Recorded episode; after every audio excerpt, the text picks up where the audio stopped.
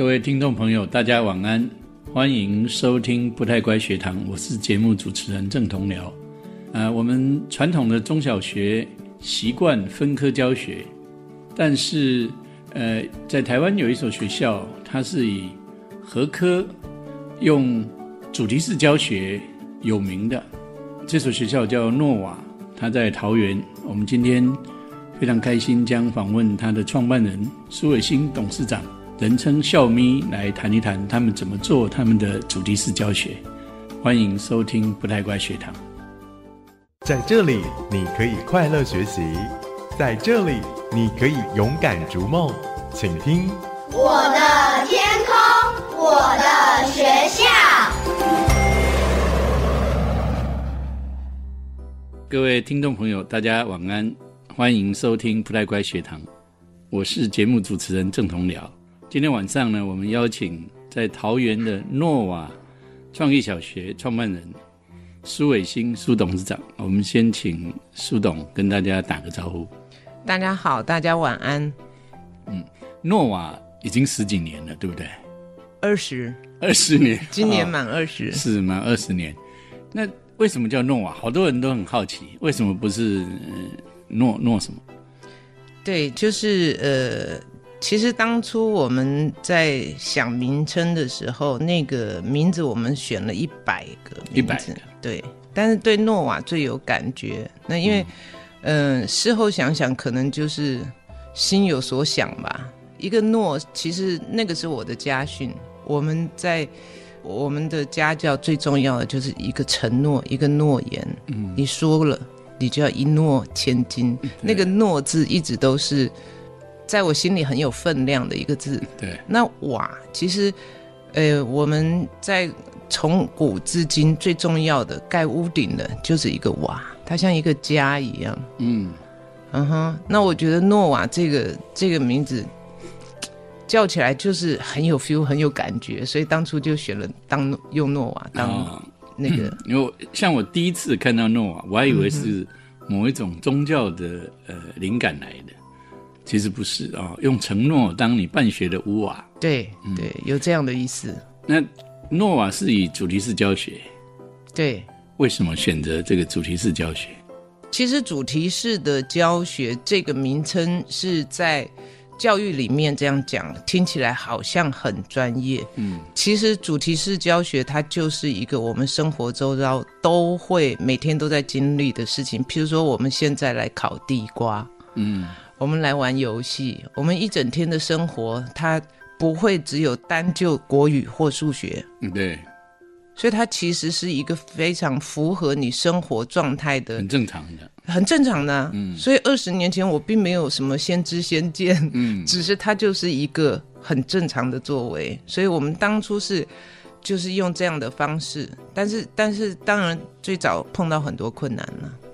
哦，嗯哼。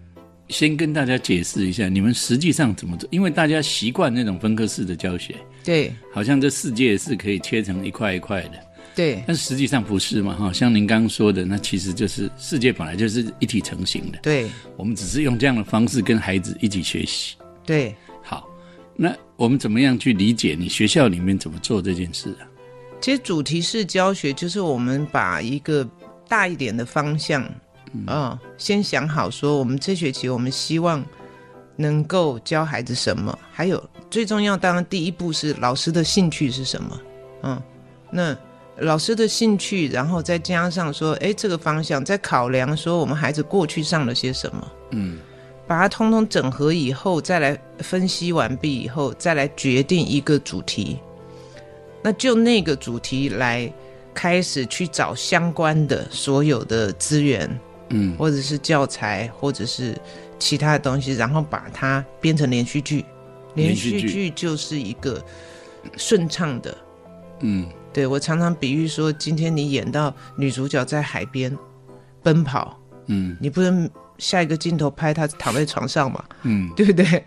所以就是主题式教学，它其实很重要的就是一个结合，但是你会发现这个结合是我们现今所有在课堂上，甚至在那个每个学校的安排上面是没有的，但你知道我们的思维是连续的。对，我们当这个思维，我们会一直继续的想下去。可是现在的教育的制度不是，是我们国语课上完了，好，等一下来上数学。嗯啊，我们刚刚还在讲说，哦，这个屈原散步在江边，有没有？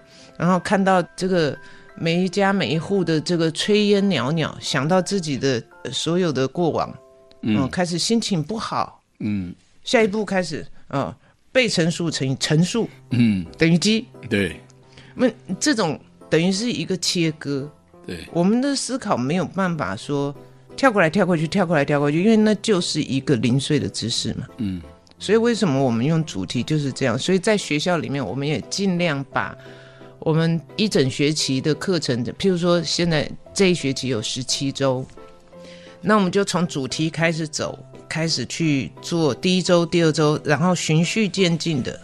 那从这个连续剧编完了以后，才去把它分出来说啊，那在这学期里面，我们在国语的部分可以上什么？嗯数学的部分上什么？就是把它分科的东西再回头去找，嗯再把资料补齐，嗯，是用这样的方式，所以这个编课程很辛苦啊，非常辛苦，很可怕的。嗯，有多可怕？能不能描述一下？我们每一年的寒暑假嗯都是挑灯夜战，都诺瓦的灯火都通明的，然后这样子就是大家对着电脑，集中在那，然后有的蹲在椅子上，你看的就很像那种人家那个创客有没有在一起的那种样貌，嗯桌上摆满了零食，然后就是绞尽脑汁就对了。然后他们的课程从主题名称过了以后，要给我审核，哦，所有的课程名称你都要审核过。审核过以后画主题网，就是我我可能上到的涵盖的范围会大概到哪里。嗯那等主题网过了以后，就开始设计每一周的课程。那从每一周的课程，就是从每一周去审核，这是第三步了。然后第三、第四步的时候，再去审核到他们把所有分科的内容去比照我们收集的很多国家的，包含台湾的小孩在那个年纪的学历指标，嗯我们去应对。那当然还有过去小孩他们上过的主题，譬如说，我举一个最简单的例子，就是说，一般小学生在六年下来以后，他大概可以学到四千两百个国字。嗯那我们就要去对照说，那我们这样教的时候，我们的生字可以教到六年毕业，大概教到多少？那当然在老师每一年都会做记录，对，所以下一年接班的老师就会知道这些小孩之前是上过哪些了。所以我们平均大概六年毕业的小孩学到的生字，大概至少有四千六百个到五千个字。嗯对，嗯哼。嗯哼，这就是国语的程度嘛。你刚刚说寒暑假大家挑灯夜战啊，对呀、在一般的传统学校里面是不太容易想象的，需要几天啊？当我们资料收集的越详细，我们诺瓦团队很特别，有一个特性哈，就是说这时间很赶的话哈，嗯我们会在大概在除夕之前能把课程设计完。那差不多一两个礼拜哦。对，有时候会到除夕中午，嗯那还蛮恐怖，就是蜘蛛必叫嘛。嗯然后暑假的话，因为时间比较长，所以我们大概会花三个星期到甚至一个月的时间，嗯，才把课程设计完。直到目前为止，走了二十年还是一样。每年寒暑假都这样。对老师为什么愿意做这个事？我们没想过这个问题耶，嗯，为什么要不愿意？对，因为一般的老师会觉得，我寒暑假不是假期吗？我放假了。呃，这个应该是说我们在当初推这个主题式教学的时候，在做的时候，那时候架已经吵完了。嗯，对我这就是文化。老师，对，这就是文化。因为老师刚开始的时候说没有课本怎么教，嗯不可能啊。那你这数学怎么放进去？你这什么？呃就是很多意见。好，那甚至怎么教？就是问题很多。那后来慢慢的，我们一步一步，当然不是一开始就走的这么的精准。直到现在，那他们现在设计课程，他们为什么愿意这样做？我相信在其中的老师能够知道，在每一次的这种痛苦煎熬之后，我们大家又收获了很多，我们又进步了很多，所以老师本身的进步也很重要。非常多。对，嗯那你每一年老师的流动情形怎么样？我们的老师几乎没有流动性。没有流动性，对我不会来了之后不会走。嗯，会流动的就是那种来可能一个月、两个月，他实在太不习惯，他就谢谢再联络了。嗯，对，那当然这种情况也不多，嗯，还好。那你怎么选择老师的？哦，这是大灾问，大家都要问我这个问题。那选择老师，其实其实我觉得我们大家都有这个能力，就是说相由心生嘛。啊，你看那种长得你看相，长得惊讶眉的，然后一脸凶神恶煞，你也不会用他嘛，一定是慈眉善目的嘛，嗯这是一个嘛。那当然，他就是一个一个一个教师，不能光有爱心嘛，你还有执行力嘛。那还有一个就是很重要的，我们会在呃希望录取他的时候，外在条件都很好的时候，我们会帮他做一个家族图的分析。啊、那个家族是什么意思？就是在家族治疗里面有一个画家庭图的原生家庭图的，嗯我们会借由那个图去分析一下，说这孩子当初是怎么培养出来的，什么样的环境之下，嗯、那如果说他在家里就是只顾着他自己，父母把他捧上来的，嗯。那你想他这边能够顾到别人也不容易嘛，是对不对？那当然我们很愿意教了，就是如果愿意学的老师，我们都很很乐意。所以聘请老师其实大致上就是排除凶神恶煞的那种，应该都是好老师吧？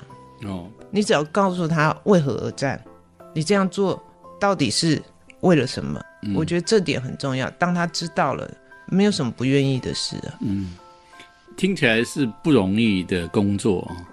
对这些人除了刚刚有成就感之外，你是不是还有其他外部条件的是比较优厚，所以他们愿意留下来呢？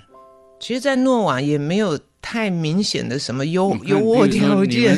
一天吃三餐都吃的很好啊，这个做的比我，我们的厨房比我的那个教学还有名呢、我们嗯很、去年在招考老师的时候，就有很多老师来问他说为什么要来诺瓦当老师，我们还以为可以听到理想抱负，结果不是，是为了来吃我们的三餐，啊 都觉得慕名而来了。那那那，我觉得除了三餐的温饱以外，还有就是像譬如说，我们还有很多老师的先生啊，下了班也跑来学校吃，已经就是一个家庭了。嗯，就很像家。那我们也不计较说吃了多少或食材怎么样。除了此除此之外，还有一个就是说，我觉得老师在这里面他会能够知道世界，因为我们每想办法就在每双年的时候，二零一六、二零一八这样的年的时候，我们就会带老师出去培训。那培训的不会枯燥无味，因为那个枯燥无味，你譬如说我们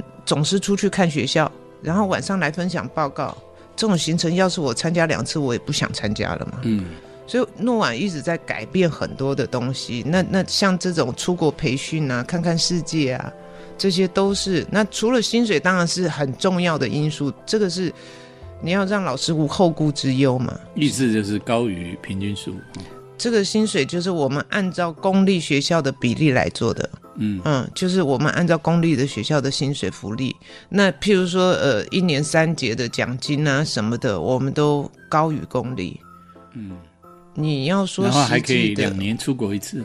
哦，当然要的，这我们要看看世界，不然会变井底之蛙，嗯，对听起来蛮好的。还不错啊。是，那学生在这个情况底下，他们的那个受教育，现在已经你说二十年嘛？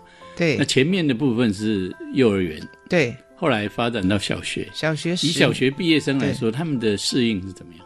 常常有人问我这个问题，我都很觉得怎么会有这种问题哈？对，就是如果说他不能适应这个学校做法，一定有问题嘛。嗯对不对？所以这个学校的小孩到出去那天，我们二十周年活动，我们有一个原来是过动的小孩送来我们学校，我还不准他吃药，现在他国三了。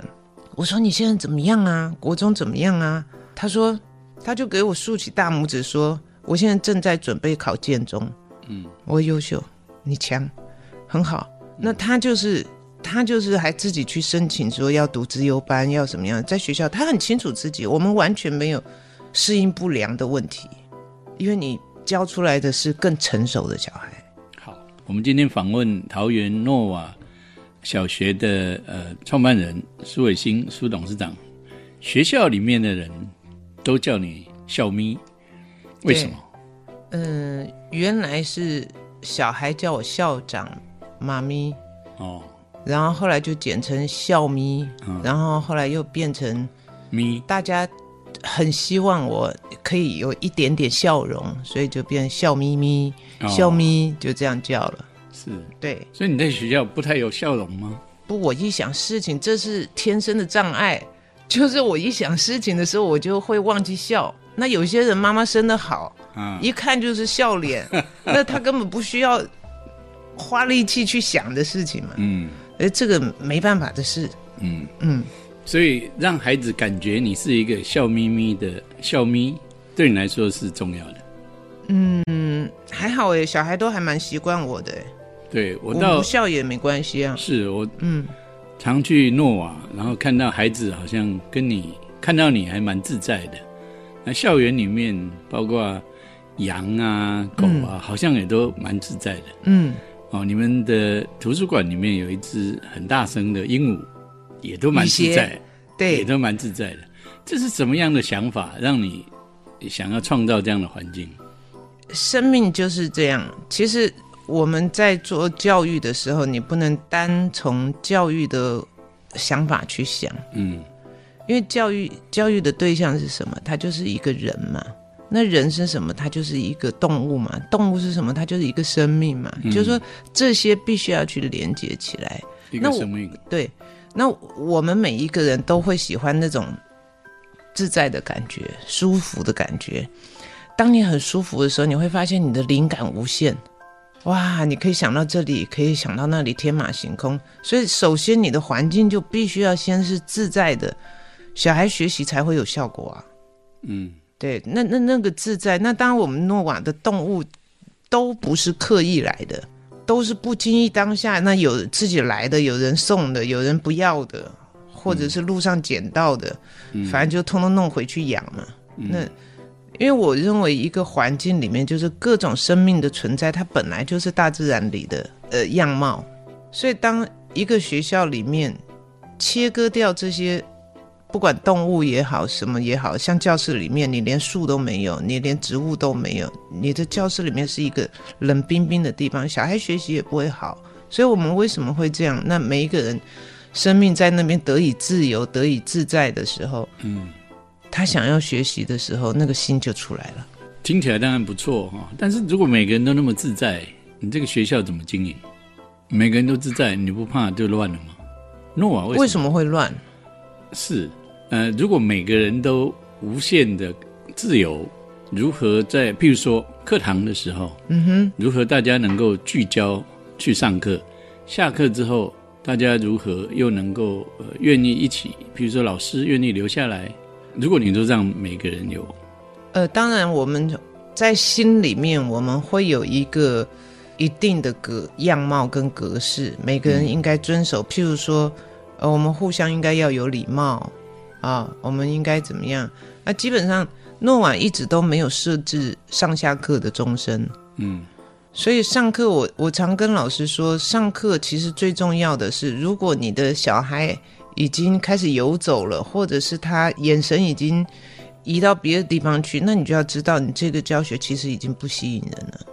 啊、那当然，这个就是我们当老师的人应该要检讨的，因为一个好老师必须是一个好演员啊，你要讲的很生动，或者是当然不是那种刻意的表演，而是你自己到底有没有真心的嗯有兴趣。如果你有兴趣的时候，你讲的眉飞色舞的时候，其实你会发现小孩的好奇心很重，对，他会跟着你想要去学。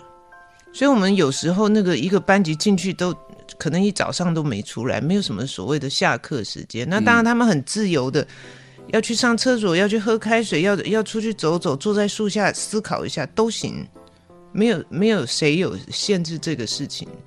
可你就会发现说，我会跟老师跟小孩讲，在诺瓦有一个规矩是什么规矩？就是说，我们每一个人都得要管自己。如果你没有办法把自己管好，那你的管理权就会变成别人的，就有人会管你。嗯嗯，所以他们就自己能够去想说，哦，这个可不可以，那个行不行？没有谁去设下一个说一定不行的规矩，我们都会想办法说，只要这件事情不是一个会伤害别人的或怎么样，我们会想办法说，那我们来怎么做？嗯，对，你今年开始办国中吗？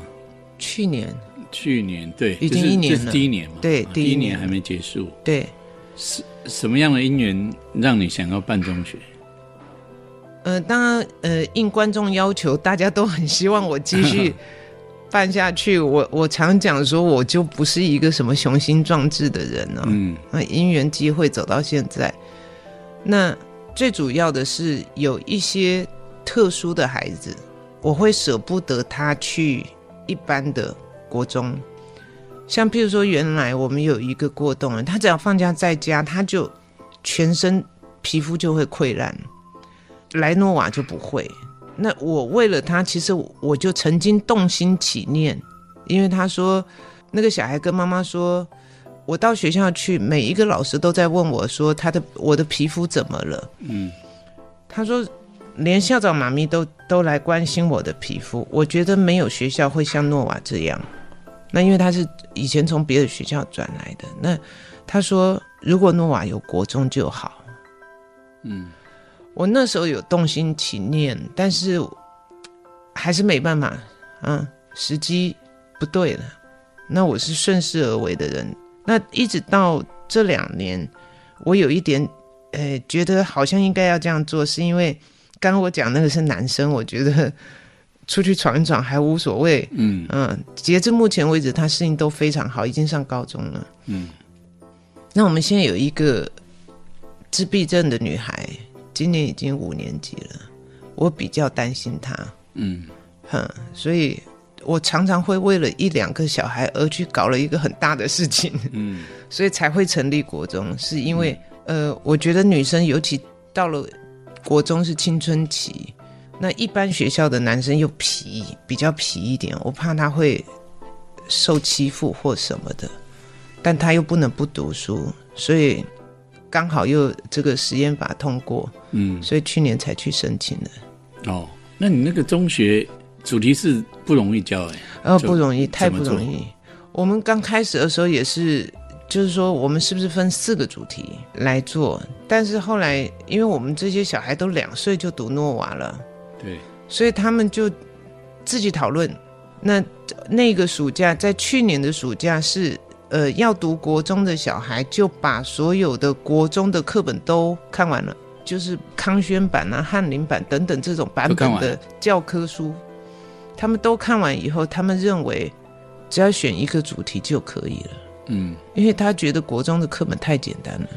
我说好吧，那你们自己决定就好。那你们可能要想一下自己现在要上什么样的课程。他们就开始去找很多资料，就是说大概半个月，这一批国中生花了半个月的时间去收集自己这学期要上课的资料。我说你们那么大了，你们自己得要处理啊。嗯哦，所以他们收集了非常多资料，然后半个月之后，他们开始去设计课程，设计他们自己对对嗯对。那当然，后来就是他们有一个架构了，接下来就是我们的老师跟进去，然后去修整、去讨论，一直到这学期。所以那个主题是的课程是他们觉得这样很好。那现在当然有一些，譬如说呃英文课，我们就另外上，英啊文另外。英文另外上，然后呃数学另外加强，那国文这些东西加进去都不是问题，嗯，因为其实国中上的不深，但像你们上学期的主题是什么？中学部。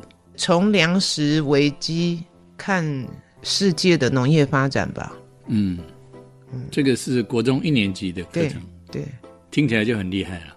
对，因为为了要第二年的少年岛主做准备，是少年岛主是什么？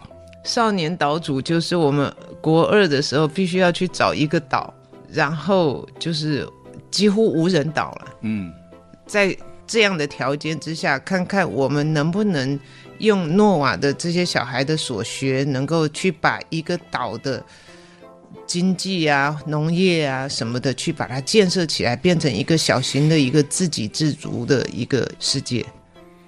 呃，听起来真的是令人感动啊！国中二年级，嗯哼，这是连大学生我看都未必能做得到的事情。你为什么那么有把握？因为我们的小孩哈，呃，大家只能看到表面的一个，我们以专业术语来讲，它叫做显著课程。嗯其实诺瓦更大的一个效用是在他的潜在课程里面。那天我看一个小孩四年级写的登雪山的文章，他就是说在登雪山的时候，他说今天天好冷啊、我们半夜起床往上走，没想到天下雪了，这片雪好漂亮，可是我好冷，我的脚趾头开始冻了。你看他描述自己那一步又一步的心情，嗯，你知道他跟他自己内心在对话。嗯然后他说：“如果我现在能在温暖的家里多好！我在这里一步又一步的走着，你知道他那个每每一步的每一个思考，他不是只想说我如果在温暖的被窝里多好，而是他想说我在做什么，我为什么在这里往上走？嗯他不断的去，就是一个是从温暖，一个是从现在的挑战，他不断的去对话了以后，最后你会发现，他说：“我很开心有这一趟，嗯。虽然我这一趟没有办法攻顶，因为天那个雪地太滑了，然后呃雪下的太大了，但我下回一定会再来。嗯。我觉得小孩在对话当中，你就知道他能够去，除了他能够去做到以外，他有去悟悟这个道理。他他在天地之间去接触这些的时候，他知道天有不测风云，嗯，对不对？他能够去预备一些事情，他下次再来，我相信他能攻顶。这样的孩子是特例呢，还是你觉得一般的哦，在诺瓦是非常普遍的小孩，非常普遍的小孩？，对就是普遍的一个质地都是这样。嗯，好，呃，孩子那样的表现，我们不太容易想象哦，在从体制的观点里面，四年级的孩子有那么样深刻的思考，而且有机会可以呃书写，然后被留意到。你们的孩子是有经过特别选择吗？嗯，我们没有特别选择孩子，对孩子，我认为这个嗯天生我材必有用，嗯，但我们有选择家庭，是，每一个家庭来的报名以后，就会安排一个面谈。那选择家庭当然标准是什么？标准就是说，我常跟家长讲说，我学校教育在我这一块应该要负责的，我占四成，你们家庭教育占六成。嗯那这四十分里面，我说我自豪一点讲，我大概能拿拿到三十五分了，嗯也没办法满分。那你们要拿多少？这才是孩子最后能够显现出来的结果嘛。所以我们其实都会去谈这个家庭。那当然，爸爸妈妈如果对教育、对孩子的认那个认知上面落差太大的，那我们也不收。是。对，你对家长说你们要负责百分之六十，他们会不会觉得，那我干嘛把孩子送来学校？那很多很多家长都觉得说，我送来就是你的事情，没有，我们的家长可能现在坊间都流传很多来面谈应注意事项，他们应该都打听过了啦。啊，对，所以就承认说我可以不止百分之六十，我百分之七十都可以。当然，因为如果家长没有办法理解说为什么是我百分之六十，到底怎么回事，所以在面谈的时候，我也会跟他讲得很清楚。嗯啊，会举例啊，讲得很清楚，然后告诉他说，如果怎么做，那当然，如果还不明白的，那我就会开一个书单，就像医生开药方，有没有？嗯就会勾选，啊，那那那让他去看。那如果说再严重一点的，根本不知从何而起的，那这些家长，我就会规定他说，譬如说，你必须要为自己的那个讲话的时候录音，要录三天，要写心得，或者是有的每天都要写心得，嗯，来检视。那我随时就是在辅导，让家庭进步。那有的家庭他很愿意去做，因为呃一两次的一个不同的做法，他们就发现他们自己的婚姻状态也改变了，小孩的态度也改变，家庭整个氛围都改变。所以你讲的百分之六十，不是说他们既有的，而是他们孩子进来之后，他还要继续努力去改对变。对，可以做到多少？嗯，对我们当然呃不能说你一定要带着六十分来来找我。嗯那我们每一个人生、每个家庭、每一个都会有一些自己的状态和问题。嗯所以不懂，我们其实就在这条路上一起努力。嗯我很乐意给家庭一些这样的协助。嗯，所以你你看，你一方面又要带老师，一方面又要带家长，你会不会觉得你很累？不会呢，不会觉得累不会啊，哦，为什么会累？我没想过这个问题耶，啊，不不会觉得说每天要做那么多事情，好烦。还好。嗯，对，因为不做事要做什么？你说的也是，对啊，就是其实我觉得看到别人能够改变，然后而且因为这样的改变，他快乐了，多了笑容了，我觉得那是我们人生很很大的一个收获。嗯我自己就会很感动，很温馨的感觉。嗯。对，问题是，像你这样子，又能带老师，又能带孩子，还可以带动物呢，对还要对，带家庭。对，嗯，这样的苏伟星去哪里找？嗯，诺瓦，诺瓦。嗯，我就天天在那里是。那嗯，你能够当在多久去带这个学校？二十年，二十年，或者说有没有有一天你想要呃，或者是想做别的事，或者是体力比较呃不够的时候，诺瓦以后假设在一个没有苏伟星的状态，你觉得他会怎么发展？我觉得每一个人有每个人的味道了。嗯，对不对？在我的处理范围之内，他会是这个样貌。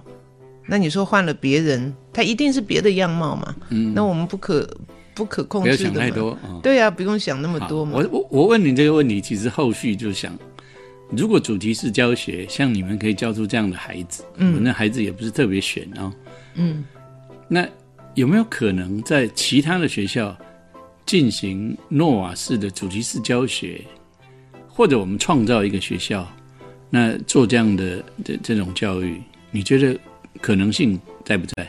你说要教出诺瓦这样的小孩，我觉得几率不大啦。嗯为什么我要这样说呢？是因为用什么课程，其实最重要的是说你你看见了吗？其实我看到有一些学校说，哦，我们在上主题式课程，我看到那个老师在就是直播嘛，网络直播。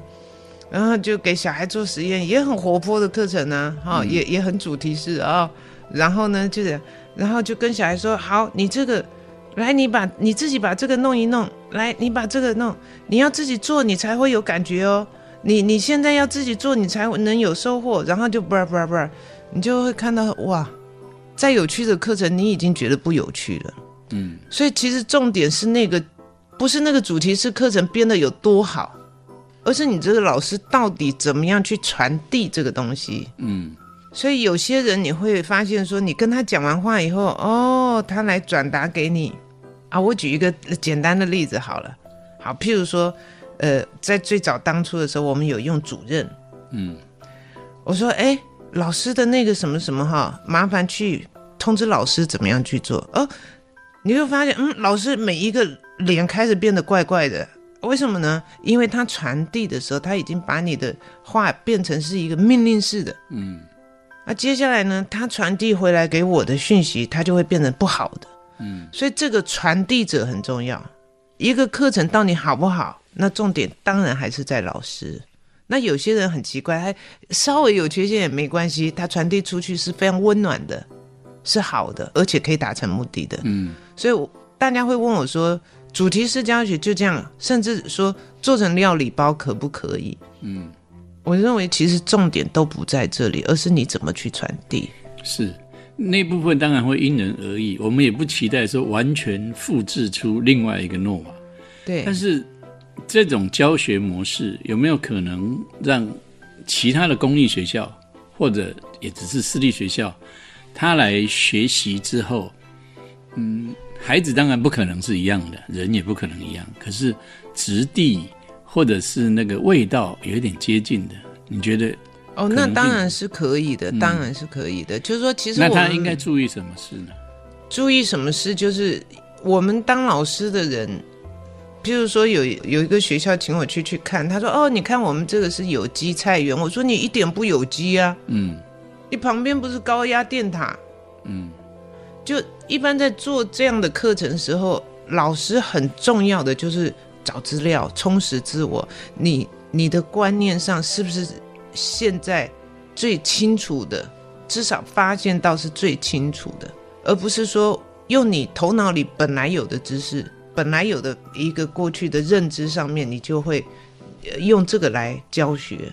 那已经是过时，对孩子来说没有帮助。所以如果说人可以做到这样，我认为说整个学学校，你说做到八成诺瓦，我觉得是很有可能的事啊。嗯心态，嗯，做法都雷同的时候，你说成果上要做到百分之八十，是我认为没什么问题。没什么问题。，对，这样听起来令人安心一点 呢、对呀、对呀、所以我们就是反求诸己嘛，很多事情呃从自己开始去做。那你说要做到，像我说公立学校来参观，他们说那你们你们都没有任何经费，你们都可以做到这样的境界，那我们可以怎么做？可我们是分科啊。我说你们分科，你为什么不把你那一科的六年，或者是什么三年也好，你把它整合起来变成一个主题啊？对啊，就是说你在那个位置上，应该想的是你能做什么，你能拥有多少资源，然后你怎么样去把它创造出更高的价值来，这是每一个人应该去有的思维。嗯，所以就算现在的一般体制内的学校，其实也可以做。当然，当然，我很鼓励大家这样做，只是观念上，你不要一直觉得说我是老师，哎，小孩你要学哦，你要学，你要自己亲手动手做，你才会学。每天大道理在旁边讲，谁爱学？嗯，没有人愿意学啊。所以如果大家有兴趣，就可以那个兴趣很重要。其实回到我刚刚讲的，像我们有一次，好像是下午点心吧，吃白稀饭配什么东西，他们有那个很久以前，十几年前了。然后，一锅稀饭，我说，哎，这么多大米，那么大米粥熬那么久，为什么不吃呢？他们就说小孩不爱吃稀饭，我怎么可能是？我好爱吃稀饭啊！我就把稀饭拌一点砂糖，我们小时候都这样吃嘛。嗯嗯，对，拌点砂糖，我说：“哦，天哪，这太好吃了！”我说：“你们都不吃哦，真可惜。”我放了碗就走了。过一下，整锅稀饭吃光光，还跑去厨房再要。嗯他本来没兴趣啊，对，所以老师怎么样去诱起那个小孩的兴趣，其实不难呢。那你每天大道理在规定他规定，你要自己做，你才会获得哦。哦，什么呃，吃得苦头苦中苦，方为人上人，这些都 哦，要我都太无聊逃跑，太无聊，太无聊。是。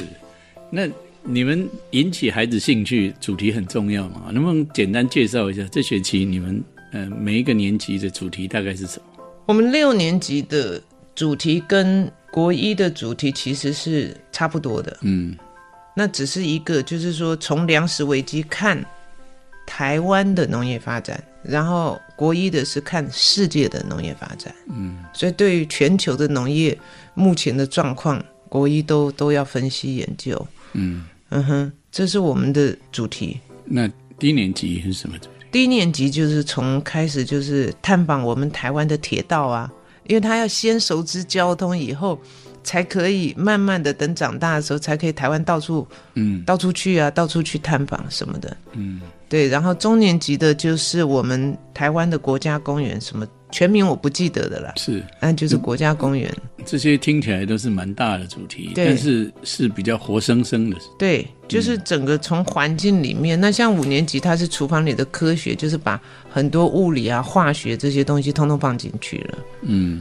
嗯哼，呃，最后一点点时间啊，嗯，如果你要对家长建议啊，从你办学二十年，然后对家长建议，你认为他们应该怎么样来对待孩子？从诺瓦经验来看，其实对待孩子，就是他只要自由快乐哦，当然不要妨碍别人了、那个有一个界限的，就是尽量让孩子去试试看，然后不要把他看得太重要，因为一个生命他自己的趋吉避凶跟求生存的能力，他自然会长出来。你太细心呵护的时候，你会发现他什么都不会了，而且还给他自由吧。嗯，不要一天到晚掌控着他。所以小孩你不太管的时候，你看他妈妈说：“哎，不可以跑啊，马路有车子。”紧紧牵着，你看他小孩牵着手也要横冲直撞的。你看他妈妈只只顾着跟老师讲话，他小孩就默默的跟在旁边，嗯也不会乱跑。是，对不对？所以，所以很多时候你越管，反而越达不到你的效果。放手吧。好，谢谢，让他们自由吧。对我，们谢谢小咪诺瓦的苏董，谢谢。谢谢。